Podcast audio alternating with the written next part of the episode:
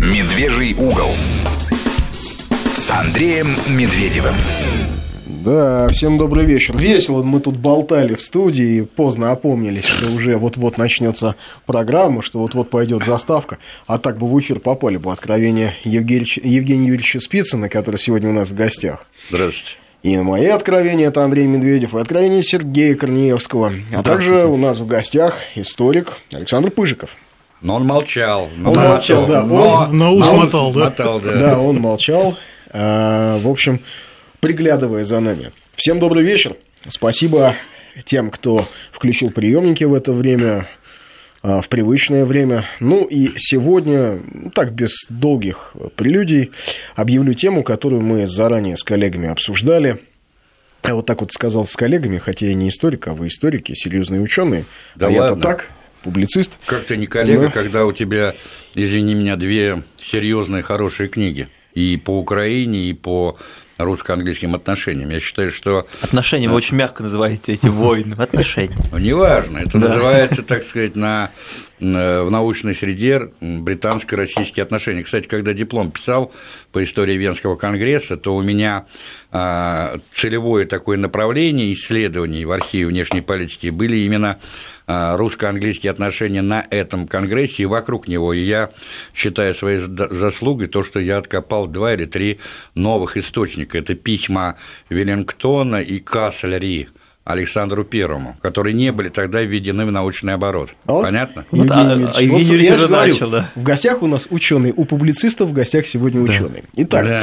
почему мы пригласили сегодня Евгения Юрьевича и э, Александра Пыжикова? По, почему, э, что за тему мы решили? Тема на самом деле сложная. Мы решили попробовать порассуждать э, в свете столетия Октябрьской социалистической революции, ну или Великой Октябрьской социалистической революции, или Октябрьского переворота, ну уж кому какой термин нравится, а решили мы порассуждать о том, а что могло бы быть, если бы. А именно две темы, наверное, основных, которые сегодня у нас будут в этой студии фигурировать, это что могло бы случиться, а, а, не, не доживи партия большевиков до переворота, не случись революция, а все-таки произошла бы гражданская война в России или не произошла бы гражданская война в России, получила бы Россия дивиденды от а, победы Антанты в Первой мировой войне или нет, или союзники ее обделили бы. И, собственно, вторая тема – это э, ситуация такая. э, Большевики совершили революцию или переворот, кто как хочет, да, терминология пожалуйста, она любая приветствуется. Но в начавшейся гражданской войне победили белые. И вот куда могла дальше пойти Россия. Вот такие две важные темы, которые, как мне кажется, э, стоит обсудить хотя бы потому, чтобы, хотя бы для того, чтобы действительно осознать э, уровень, масштаб и важность тех событий, которые происходили сто лет назад. И, в общем, наверное, э, я когда анонсировал эту тему у себя в Фейсбуке, мне писали личные сообщения, что опять, значит, будете красных, так сказать, от крови отмывать, и вот будете опять оправдывать Сталина, красный террор и так далее. Да вот э, устал, в общем, уже объяснять, что не в красных дело, и не, Да, и не в белых, и не в том, что мы на чьей-то стороне, а в том, что все-таки нужно очень бережно и аккуратно относиться ко всей истории. И, и я пытался тут объяснить, почему я, скажем, сегодня защищаю советскую историю. Потому что если кто-то сегодня да, сможет а, раздавить историю СССР, опорочить ее, полностью ее очернить, это же в первую очередь наносится удар, конечно, по победе Советского Союза в Великой Отечественной войне. То есть это в первую очередь ставится задача десакрализации победы. А потом уже и всех советских достижений послевоенных, и достижений советской науки, и Королева, и Келдыша, и Бартини, кого угодно. Так вот, разберутся с СССР, займутся той самой прекрасной а, Российской Российской империей, империи, да. и заставят нас каяться и за, и за Крымскую войну 854-56 годов, и за покорение Туркестана, и за пленение мамы Шемеля, скажут. Из-за ну что ж вы... освобождения Болгарии от Да, Османского ига. абсолютно. Найдут Так за что- да. Да, Найдут. в общем, за все, за все, за что можно. Итак, давайте попробуем все-таки тогда коснуться темы. Ну, у нас иногда так получается, что слишком надолго затягивается вот как это Ну, понятно. прелюдия к разговору. Ну, Поэтому да, давайте попробуем расчертить, расчертить, так сказать, площадку, игровое поле для нашего вот этого а, такого мыслительного процесса. А, э, Россия, 1917 год, а, заговор, дворцовый, плюс олигархия, происходит февральская революция. К власти приходит временное правительство, э, в общем, а, его костяк составляют люди глубоко уб- либеральных убеждений. Это люди, которые поддерживали, а, будучи в Государственной Думе, сепаратистов и Украины, и Поволжья, и кавказских сепаратистов. Это люди, которые э, совершенно э, однозначно отрицательно относятся к монархии как таковой, а, даже осознавая, что в значительной степени монархия – это стержень империи. Но не все. Не все. Но, тем не менее, страна начинает сыпаться потихонечку. Вспыхивает сепаратизм. Украинский, он более сильный, менее сильный поволжский, закавказский, прибалтийский, финский, финский, финский сепаратизм. В общем, Польский, начинается понятно. польский, да, начинается вот это вот такое брожение на окраинах. Это напоминает Советский Союз 90-91 годов, а, даже еще 89-го, наверное. И а, к э, октябрю 2017 года страна приходит в состояние такого полураспада, потому что э, фронт еле-еле держится, офицеры уже частями толком командовать не могут, огромное количество дезертиров, это масса вооруженных людей, людей бродит по стране, а кому подчиняется армия, кому подчиняется генштаб, тоже не до конца понятно. Вот такая полуанархия. А, Украина уже практически отложилась, ну Да. или, во всяком случае, та часть а, а, а, Украины, которая находится под контролем а, правительства Грушевского, условным, пускай, контролем. Ну, вот, вот такое поле игры. И вот, а, условно, мы представили, а, не случилось переворота или революции, кому как угодно, в октябре 2017 года. Ну, допустим, допустим, в июне, в июле месяце Ленина поймали, всех остальных поймали, отправили ссылку, перестреляли. Вот нет партии большевиков, и что тогда происходит в России? Продолжается ли война? Продолжается ли участие России в войне? Я Кто тогда Только начнет? хотел вот для начала просто разговор, как в качестве вступительной Да, ремарки. Там, да. Это Александр Пыжиков. Кто по голосу еще не узнал? Да, значит, э, здесь все, что касается временного правительства и союзников, вот такая вот тема, она на самом деле неоднородная очень, как это может показаться некоторым с первого взгляда. Я вот почему в качестве ремарки это делаю, потому что она четко делится на два периода, эта тема. Это до начала июля, ну, до конца июня, да, и потом, уже до 25 октября, значит, до вот э, октябрьских событий. Первая половина, вот это была половина такой вот дружбы с союзниками, потому что они, э, в чем и была главная задача, чтобы то, то наступление на Восточном фронте, которое было запланировано еще осенью 16 года, все-таки состоялось. И, кстати, из-за того, что они участвовали в февральско-мартовских событиях по полной программе, да, в лице своих э, дипломатических миссий, да, представителей, И это как раз, разведок. да, И и, разведок, и да. разведок, конечно, это отражало их обеспокоенность, что это может сорваться, это наступление. Их главная цель не российские какие-то дела, их главная цель, чтобы добить Германию, а для этого нужно взять ее в эти тиски, нужен Восточный фронт. И поэтому Временному правительству, если называть вещи своими именами, Временное правительство получило поддержку только потому, что оно это наступление осуществит. Ну Ну, да, да, никак да. иначе. Вот Потому это вот что- нужно понимать. Вот просто прежде чем мы будем говорить сейчас об этом. Да, да, потому что То есть именно- а, Западу, Антанте нужен был русский паровой каток, нужны были русские штыки, чтобы Да, а, да, да. добить э, Германию, которая претендовала на континентальное лидерство. Де- Дело да. в том, что еще в 2016 году, а, не без помощи, кстати, того же прогрессивного блока, активно вбрасывалась информация о том, что часть э, императорского двора во главе с императрицей, Распутиным и прочими штюрмерами, это так называемая мифическая немецкая партия при дворе, они ведут активные сепаратные переговоры с немцами, и наших союзников по Антанте, прежде всего англичан и французов, крайне беспокоило, что мы действительно подпишем некий сепаратный договор с немцами, выйдем из войны, и тогда им придется гораздо хуже, чем... Почему, кстати, а, одной из первых акций Временного правительства, того же Гучкова и Милюкова, я напомню, что Первый был военным и морским министром, а второй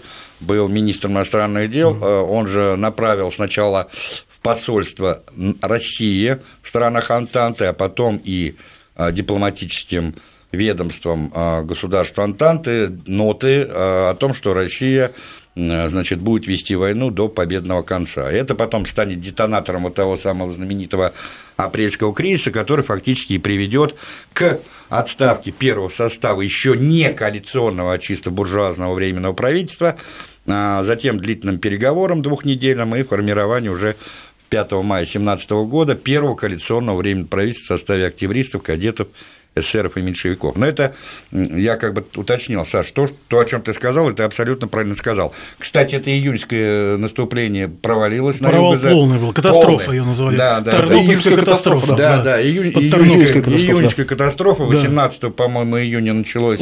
Началось-то неплохо. Да, помню. неплохо. Дней 10 еще Там были хорошие такие. там, да. армия в наступлении Да-да-да-да-да. принимал участие. Отодвинули. Калинин, э, по-моему, тоже... Корнилов там себя как раз проявил уже в по- в полный рост. Да, Уже там почему как он, раз, да. кстати, да, и был потом назначен Верховным Э, главнокомандующим. Ну, да. сначала он был Юго-Западный фронт, потом это, фронтом, да. а потом место Брусилова главковерхом. Но я о другом сейчас немножко хочу сказать. Дело в том, что вот очень часто и в профессиональной среде историков, и в такой обывательской среде, ну, я в данном случае говорю не э, уничижительно, а просто, ну, чтобы люди понимали, о чем речь, э, бытует представление о том, что в истории нет сослагательного наклонения, и что, дескать, то, что произошло, то и произошло, и Да, ничего дескать, не- зачем все это обсуждать да, и да, да. к чему все это Да, развивать? и, дескать, зачем это? Но дело в том, что, э, конечно, в истории нет сослагательного наклонения, с этим согласны все здравые люди, неважно, ты историк, химик там или дворник, да, но в истории всегда есть место альтернативам. И одна из задач, кстати, исторической науки и профессиональных историков – изучение вот этих возможных альтернатив, которые могли бы при определенных обстоятельствах, условиях произойти.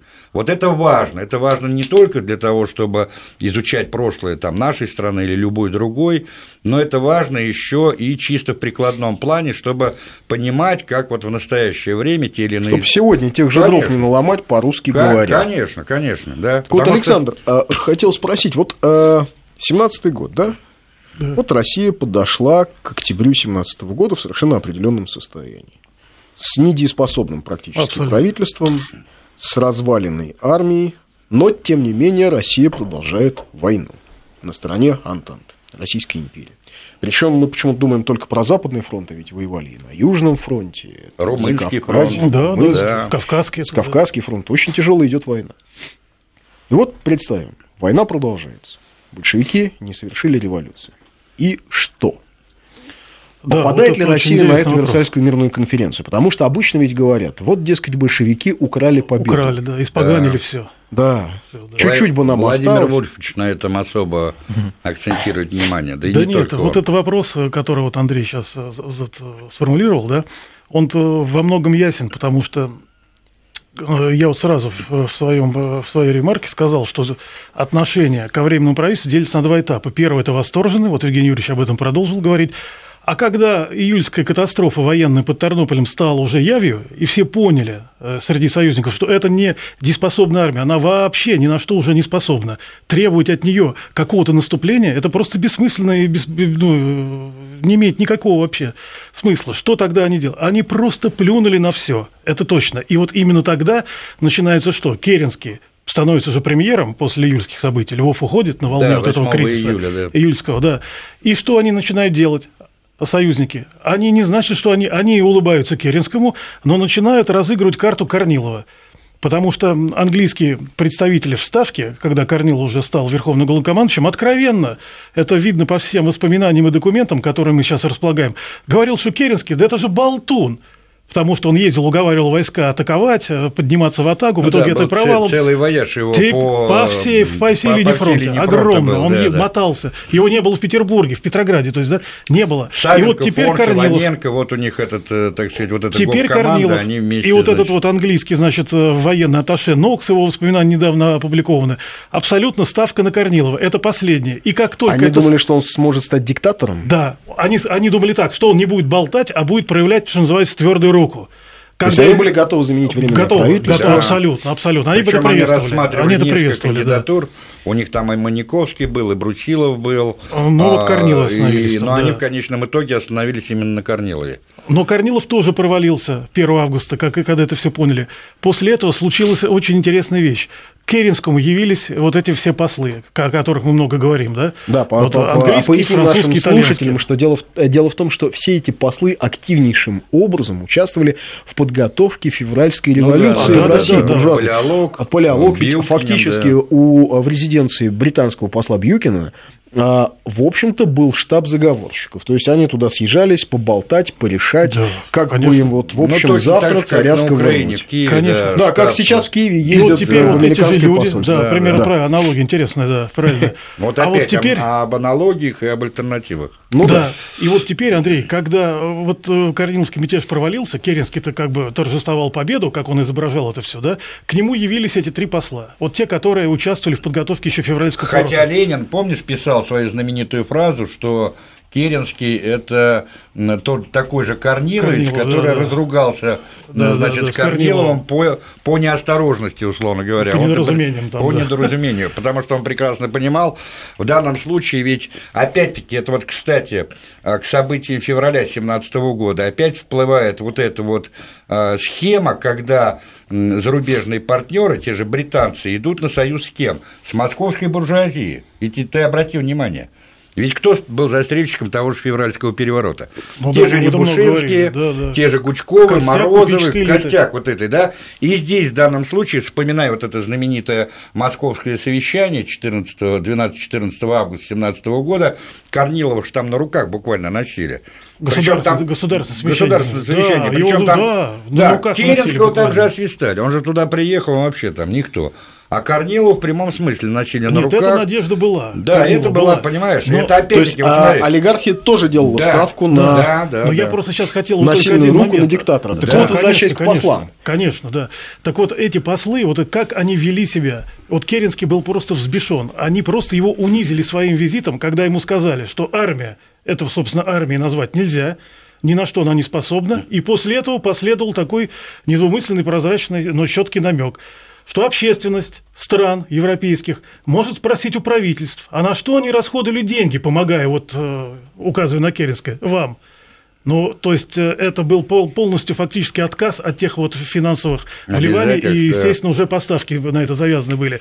То есть, э, раздрай был полный. Опять, почему мы сейчас говорим, вот как вы правильно, Андрей, говорили, э, 25 октября большевики сорвали. Это было сорвано уже явью в сентябре, когда Керенский с ними объяснился. Ну, вернее, разругался, если уже говорить, да, своими именами. Не случайно, кстати, тогда Без большевиков, Верховский, помнишь, Верховский Да, на заседании да. военный министр, когда была создана директория. Кто такой Верховский. Это когда было отправлено в отставку второе коалиционное правительство, это вот в связи с Корниловским мятежом в конце августа 2017 года, то после подавления Корниловского мятежа э, в ночь с 30 августа, э, значит, на 1 сентября создается так называемая директория во главе с Керенским, там, по-моему, Некрасов был и Терещенко. Терещенко это- это- И два Ого. новых э, министра, силовика, это военный министр Верховский и морской министр Вердеревский.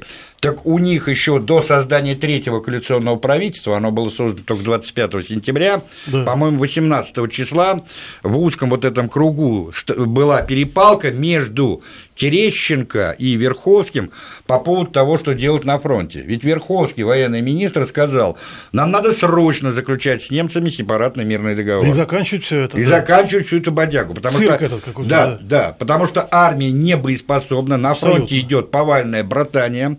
В окопах, условно говоря, э, солдат просто съела рожа, это заболевание вот такое окопное, да.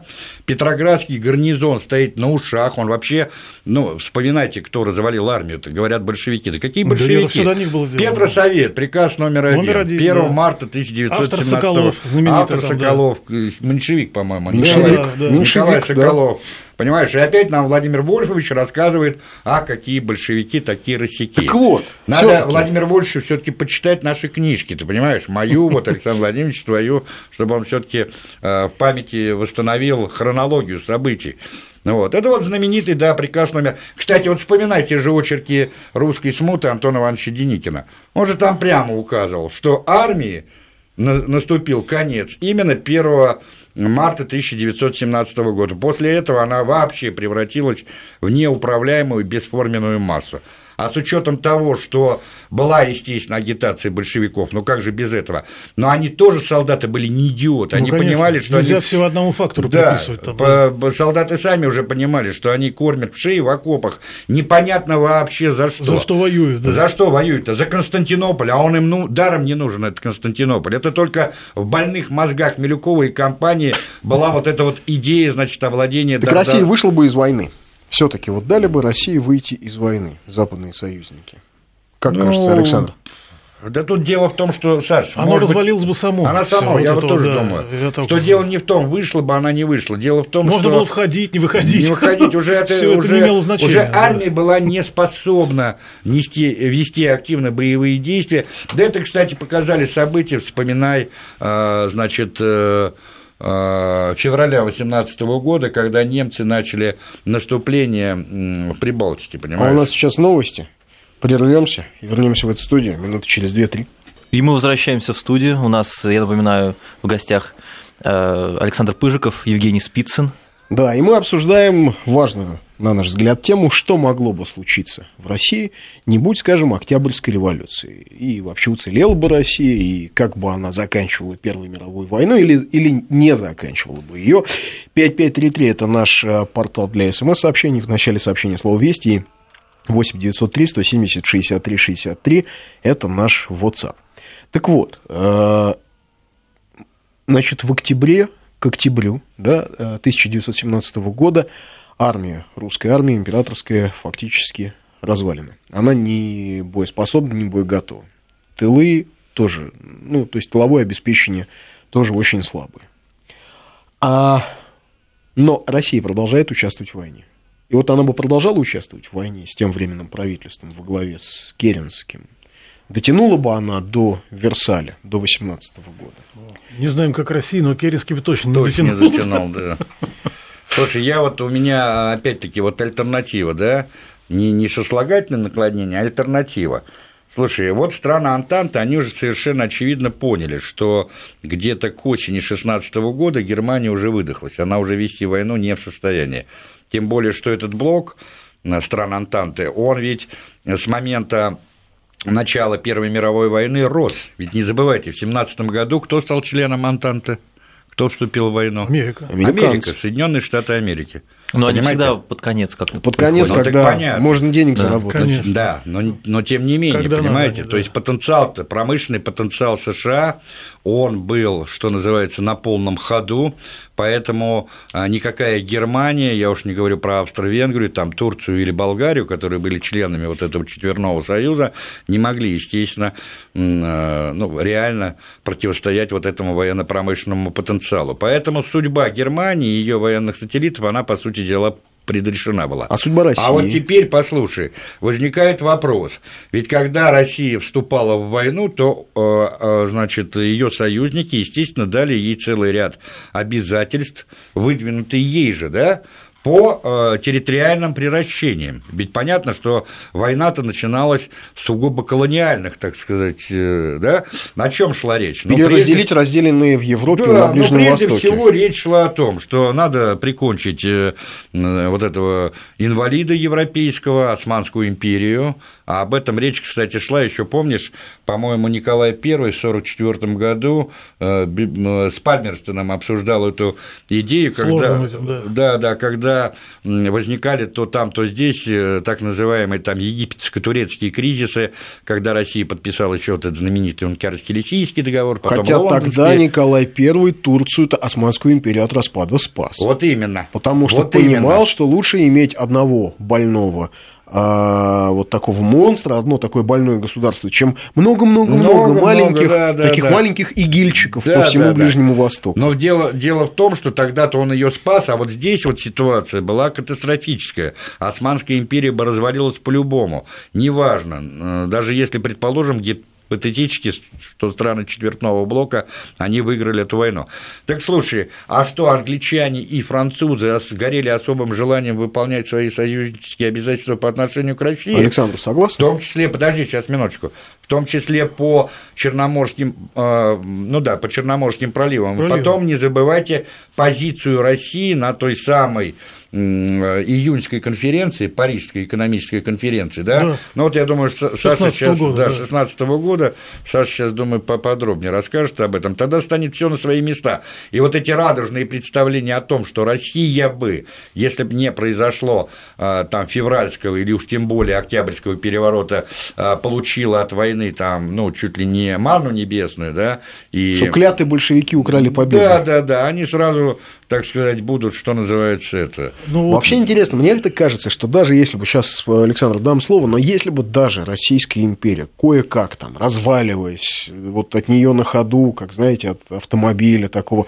отлетают ржавые обломки, а он все едет. Вот если бы она даже в таком состоянии дотянула бы до Версальской мирной конференции, то я полагаю, что там скорее делили бы уже Российскую империю. Да, ну, Потому что вообще достаточно правильно. посмотреть на соглашение Сайкса-Пико о том, как делили, а, как, как западные дипломаты делили Ближний Восток, то есть а, Османскую империю. Вот там да. мы смотрим сейчас, да, почему такие дурацкие прямые границы между Иорданией, Ираком, Сирией. А это западные да, дипломаты да, да, по линейке да. рисовали. Об этом, кстати, президент Ты... говорил. В прямом да. смысле, кстати, рисовали. В прямом смысле да. по линейке. Э, так вот, Причем вопрос... этноконфессиональные особенности этих регионов вообще, вообще не интересовали. все конфликты, да, самое они да. запрограммировали это, понимаешь? Если, так штука например... в том, что когда они заседали, там были только французы и англичане, да. и никаких а русских дипломатов дипломатов Российской империи там не было. То есть уже в 16 году, в момент подписания вот этого секретного соглашения Сайкса Пико, уже никто Российскую империю в расчет как игрока регионального не, не брал. брал.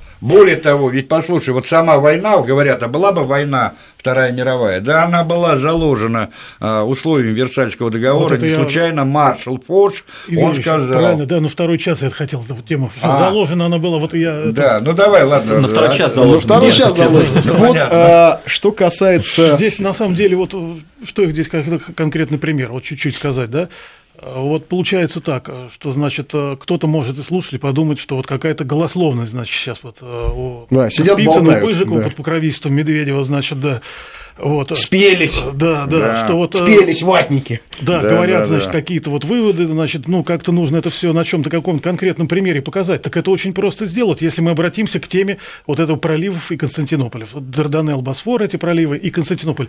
Как вокруг этого... Это был узловой э, такой вот э, узел Э, внешнеполитически. Более того, на самом деле, эта территория, они всегда как бы составляли такое историческое чаяние России. Давно еще. Со времен Екатерины. Конечно, Помнишь, весь 19 век это длилось. Там, да, когда создавать. вот это вот она приблизилась уже туда, к этой Османской mm. империи.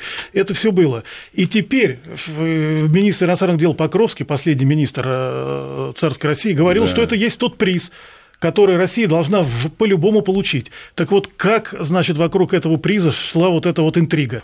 Так, э, во-первых, вот передача проливов России, это не просто вот какой-то такой вот акт, вот мы вам передаем, это было э, сопряжено такими многослойными переговорами, да, что вот если в них вникать э, просто, да, вот то ты, если в них да, погрузиться, ты понимаешь, что на самом деле цель-то была совершенно другой, не дать России эти проливы, потому что, как, во-первых, было в 2015 году это обещано, во-первых, вот это Дарданельская операция знаменитая, которую англичане и французы начали. Англичане здесь были мотором. Они начали из-за чего ее? То, что турки навострились на Суэцкий канал. Надо было перерезать эту армию 80-тысячную, которая дошла, и атаковать. Высадились все. Вот, значит, э, пытались атаковать Константинополь. А, а Турция на тот момент не, формально не участвовала в войне. Это все было весной 2015 года, а она вступила в войну в конце сентября, начале октября. Ну, когда итальянцы, итальянцы вышли из состава Четверного Союза, перешли на сторону Антанты, да. а турки... Ой, ну да, То да, есть да, турки, турки, да. турки отбились от этой вот э, Дарданельского десанта, который, значит, Англия э, высадила. И что они сделали? А сделали они уникальную вещь. Они под русскими флагами под русскими, российскими флагами направили свои корабли, корабли к нашим берегам Черного моря.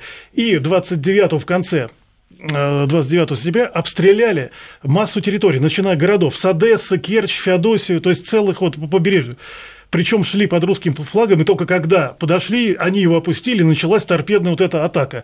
То есть это без объявления войны. Это как японцы на порт Артура напали. Вот такой mm-hmm. параллель можно провести. На Чемульпо. Да, значит, э, понятно, что Россия за эти проливы проливает кровью, эти проливы должны достаться нам. Как это все было подписано? Георг V сообщил телеграммы Николаю II, что да, это будет абсолютно, что он дает слово, моральное обязательство и все что угодно. Дает слово не расширять НАТО на восток. Да, типа такого. Примерно. А Бьюкин, Бьюкин привез, значит, депешу, которую он получил, уже не, не телеграмму, там, а, значит, подлинник там подписанный, там, да.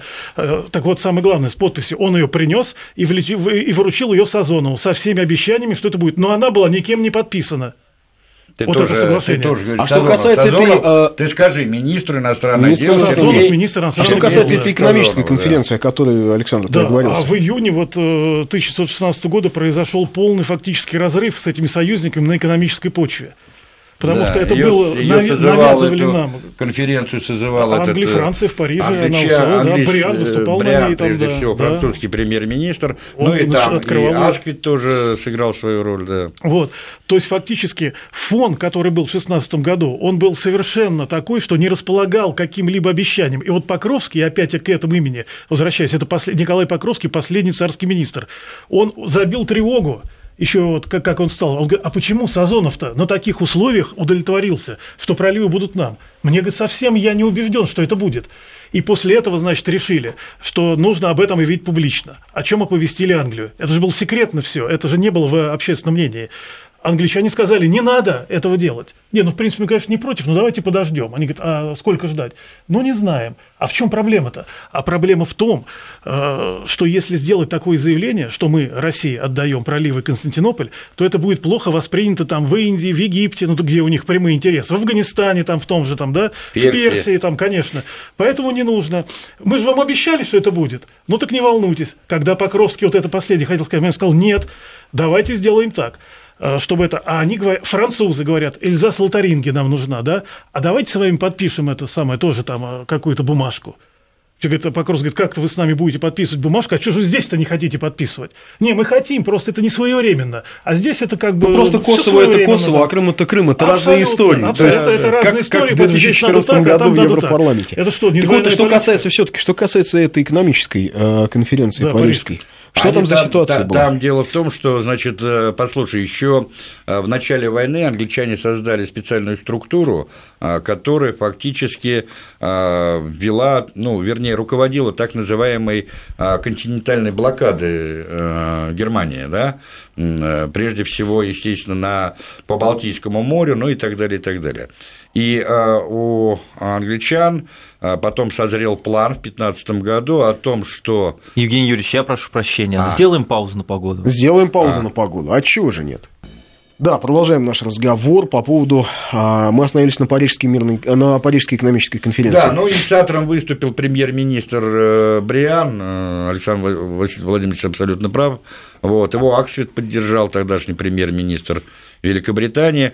Смысл-то был какой, что, дескать, э, война войною, мы вот, дескать, давим сейчас экономически нашего главного военного противника, но аналогичное давление, может быть, даже с утроенной силой, надо продолжить и после окончания войны, чтобы вообще Германию не извести до уровня э, ну, такого полутрупика, э, экономического карлика, который больше никогда не возродится и не станет реальной угрозой э, значит, экономическому могуществу, прежде всего Великобритании. Ну, Франция, естественно, шла в фарватере британской политики, а Британия, я напомню, тогда самая крупная держава мира.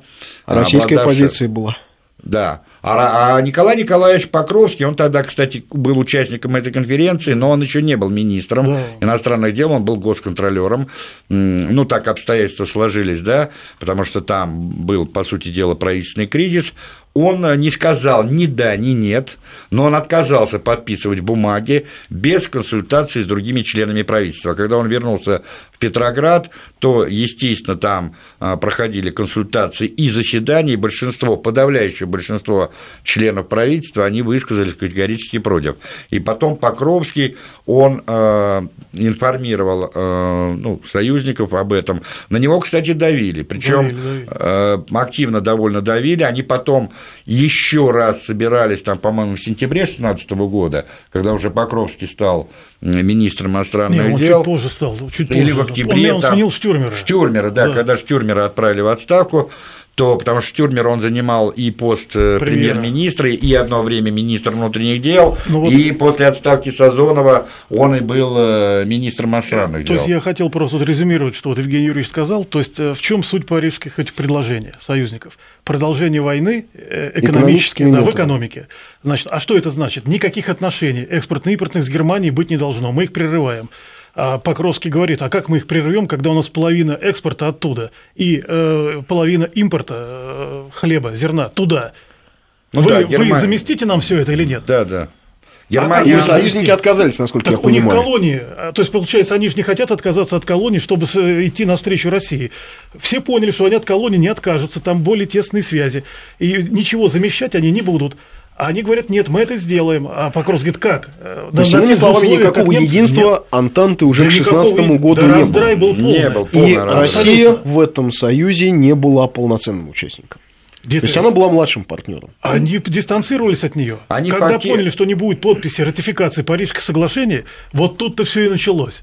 Вот тут-то все и началось. Тут они показали свое лицо. И значит, э, если бы, если бы э, э, Российская империя вот так вот разваливаясь на ходу, э, дотелепала бы каким-то образом до э, Парижской мирной конференции, 18, э, о, вернее, до, Версальской, до Версальской да. мирной Да, конференции, до подписания Версальских соглашений в 18 году, 19 А, В 19-м. А роль-то России какая? Во-первых, я уверен, что это была бы уже не целиком Россия. Она бы уже была с абсолютно... а.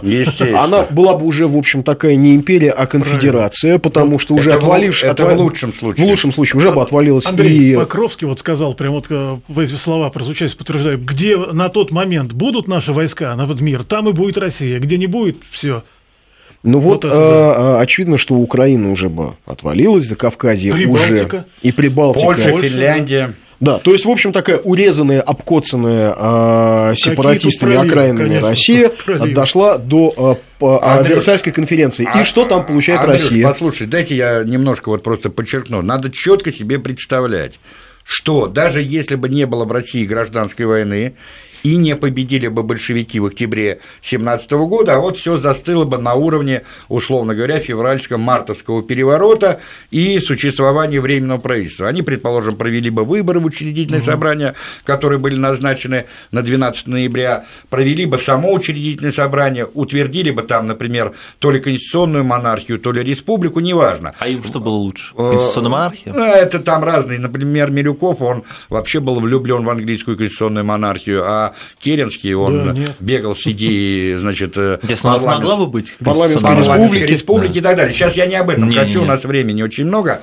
Просто надо прекрасно понимать, что территориальный развал России начался уже в марте-апреле 17 года, и вот к моменту окончания войны, а то, что Германия и ее сателлиты будут повержены, это уже был лишь вопрос времени, Россия бы как единое вот такое неделимое, что называется, государственное образование, пришло бы э, э, э, с вероятностью, ну, там, 0,0%. Скорее всего, в лучшем случае, это была бы уже некая рыхлая конфедерация.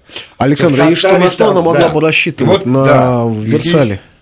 Вот такая Россия, на Как, что как могла Италия с рассчитывать? Японией, вот на А что, не на что, на куки с А чтобы ответить на этот вопрос, да, на что могла бы рассчитывать, нужно посмотреть, здесь же мы спрашиваем, на что могла бы, если... Ну да. А давайте посмотрим на, в реальные факты. А что там, на что рассчитывали без, э, реально э, союзники Антанты. Я имею в виду там Члены Италию, Антанты. ч- члены Члены Антанты, да, Антанты. ч- а, Италия, Япония, как они там повели себя, что они там получили, что им было предложено, как к ним относились. Вот если мы посмотрим на этот вопрос, как они к членам Антанты относились, тогда мы во Причём многом к поймем, как и к России, числе, они, да. что Россию такая же участь бы ждала. Вот это вот а- абсолютно точно. Здесь вопрос не только в отношениях Англии, Франции России. Мы сможем ответить на этот вопрос, если посмотрим, как они поступили с другими союзниками. Вот это вот очень ключевой момент на самом деле, о котором вот мы сейчас будем говорить во втором Это части. попользовались они Вот, другими вот, союзниками, и тем все и да, да, закончилось. вот Но по- больше всего попользовались нами все равно. Да, но, Здесь скажем, Османскую иди, да. империю, как я вижу, э, ну, и об этом все свидетельствует, они, в общем, решили-то сохранить, англичане ее решили не добивать, не дорезать уже окончательно, оставить Турцию, ровно потому что э, э, они увидели единое унитарное большевистское государство такую красную империю, то есть Российскую империю версии 2.0 под красными флагами. То есть, если бы они а, не видели большевиков а, в Закавказье, если бы они не видели большевиков на границах, старых границах Российской империи, очевидно, что они добили бы, конечно, Турцию. Но как противовес а, советской а, стране им, в общем, нужна была Турция. Ведь а, как раз с 20 года примерно меняется вектор у младый тюрк, и они начинают, опять же, а, то, как они когда-то сотрудничали с англичанами весь 19 век, вот mm недолго они сотрудничали с молодой советской Россией, и они опять начинают сотрудничать с англичанами. И опять Ататюрк начинает получать помощь откуда? Из Лондона, то есть э, из Парижа, то есть это противовес именно Москве. Но, но дело в том, что Османская империя по факту-то все равно развалилась, да, понимаешь? Да. Осталось Но могли только... бы полностью развалить. Ну, понятно, да, нет. Осталось только, вот, условно говоря, Турция, вот на территории Анатолии, да. там, ну, плюс а вот... Национальные такие э, границы. Да, ну, условно да. говоря, в национальных, да, да границах э, сельджуков там и отчасти этих... Э, ну, то есть, в принципе, Российскую империю ждала судьба Турции. Очень вероятно. А, с вероятностью более там 200%. Это... Слушай, вот давай просто посмотрим на территории того, что происходило на так называемой Украине, да? Вот смотри, как росли аппетиты у тех же украинских самостийных самостийников. Они сначала издают первый универсал. Что они просят? Автономия. Самостийники, автономия. так еще назвали. Они просят просто они автономии в составе империи. В составе Российской империи. Причем, И второй язык. Да, причем э, они говорили о том, что вот наша власть Украинской Народной Республики, она распространяется только на четыре губернии. Потом Киевская, них... Подольская. Э... Да, да, Полтавская, Киевская, Черниговская и Подольская. Подольская. Правильно. Потом, смотри, Э, уже э, когда... Потом они хотят и Донбасс, да, да, и Кубань, да, и Ростовскую подожди, нынешнюю да, область. Подожди, теперь. А у нас время заканчивается. А в августе 17 у них уже аппетиты до 9 губерний доросли. Они уже э, заявили о том, что в составе этой автономии должны быть Екатеринославская губерния, Харьковская, значит, Таврическая губерния, Херсонская. То есть, фактически речь шла о том... Кубань. Да, фактически речь шла о том, что они а, присоединяют к так называемой УНР территории а, Новороссии, то есть Новороссийского края, который никакого отношения вообще к Малороссии не имел. А уже в ноябре 2017 года универсал выходит третий, где они говорят, мы независимы. Да. Мы, мы независимы. Ну, в общем, да, понятно, какая судьба ждала бы России. Мы сейчас э, минуты через 3-4 в студию вернемся и продолжим разговор на эту же тему.